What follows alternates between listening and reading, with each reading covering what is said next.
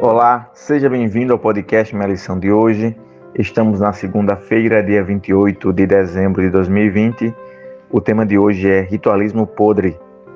Eu convido você para que antes de abrirmos a palavra de Deus, possamos fazer uma oração. Santo Deus e amado Senhor, obrigado por mais um dia de vida, pela oportunidade que temos de abrirmos a tua palavra através do estudo da lição. Nos guia, eu te peço, em nome de Jesus. Amém. O tema de hoje é adoração. O ritualismo do povo judeu foi longe demais e se distanciou de Deus. Deus sempre buscou um diálogo aberto com o seu povo quando o quesito é adoração. Buscou desde o Éden, passando por Adão, pelos filhos de Adão, por Noé, indo por Abraão, todos os patriarcas, o povo no Egito. Este tema da adoração sempre foi importante. Contudo, agora o povo de Israel chega a uma situação limítrofe em que vivem uma adoração completamente falsa, ritos que não agradam a Deus. Nessa sessão, o profeta delineia dois meios alternativos do relacionamento nosso com Deus. Um caminho é por meio de cerimônias religiosas, o culto, e outro caminho é uma vida de pureza ética. Essa é a divisão feita dos versos 10 até os verso, ao verso, do verso 10 ao verso 15 e do verso 16 ao verso 17. Existe uma forma falsa de adoração é através de uma hipocrisia na adoração do culto, e existe uma maneira ética, que é a adoração através de uma vida pura e ética. Isso não quer dizer que a adoração na, no templo é sempre uma adoração falsa. Não. A adoração falsa se dá quando a vida prática torna-se apenas é, palavras, não é algo que se vive na prática. Portanto, Deus chama o seu povo para uma adoração verdadeira. Os versículos de hoje, do 10 até o 17, constituem uma variante da linguagem profética de juízo, que é chamada de a Torá profética. Ela contém um apelo, primeiro para ouvir, no verso 10, depois uma reprovação, dos versos de número 11 até o número 15, e encerra com uma instru instrução nos versos 16 e 17. O anúncio do juízo é insinuado no versículo 15, ainda que isso possa ser a variação de outros discursos proféticos de juízo.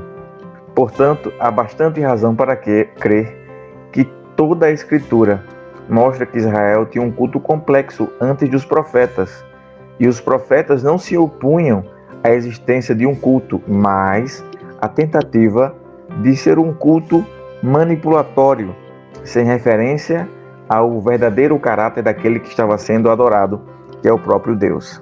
Portanto, nós precisamos olhar para esse trecho como uma repreensão que aborda, que abordou os dias do profeta Isaías e aborda os nossos dias também. A mensagem registrada nesse trecho provavelmente veio ao profeta Isaías pelo início do ano 740 a.C e o seu ministério profético ocorreu nesse início quando a Síria estava começando o seu declínio. Existiam outros profetas durante esse período, como Amós, que ministrou em Israel um pouquinho antes de Isaías aceitar o seu chamado. E Amós também falou das desaprovações de Deus a esse culto falso. No reino de Judá, a situação não era muito diferente, portanto, Isaías abordou logo do início do seu ministério essa preocupação por uma adoração falsa. E de que e em que consiste uma adoração falsa, a adoração que Deus não aprova? O ponto principal é a incoerência. Quando as mãos que se levantam para adorar no templo não fazem a coisa certa na vida prática. Quando as mãos que se levantam para adorar no templo não ajudam o próximo, ou fazem de maneira rebelde o mal, ou são mãos que caminham para o pecado. Portanto, Deus não tolera a incoerência. Deus não quer adoração apenas nas, nas coisas que são abstratas, também nas coisas abstratas. mais a adoração ela se revela de maneira prática.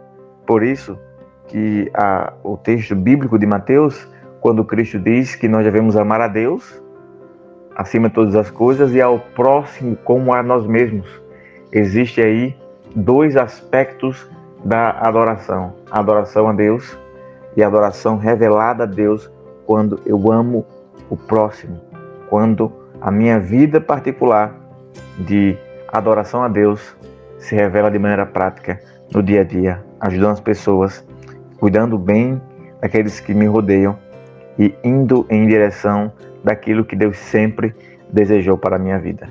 A escritora Ellen G. White nos diz: Quando o pecado embota as percepções morais, o transgressor já não discerne os defeitos de seu caráter, nem reconhece a enormidade do mal que cometeu e a menos que se renda ao poder persuasivo do Espírito Santo, permanece em parcial cegueira quanto aos seus pecados. Suas confissões não são sinceras e ferventes.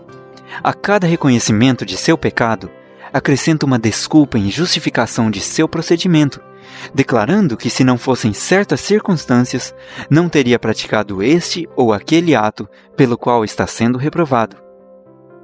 Portanto, querido amigo, meu convite a você mais um dia é para que, ao ir às suas atividades, você possa se defrontar com a adoração verdadeira, praticando aquilo que Deus espera para todos nós: amar o próximo e amá-lo sobre todas as coisas. Que Deus te abençoe, um forte abraço e até o próximo podcast.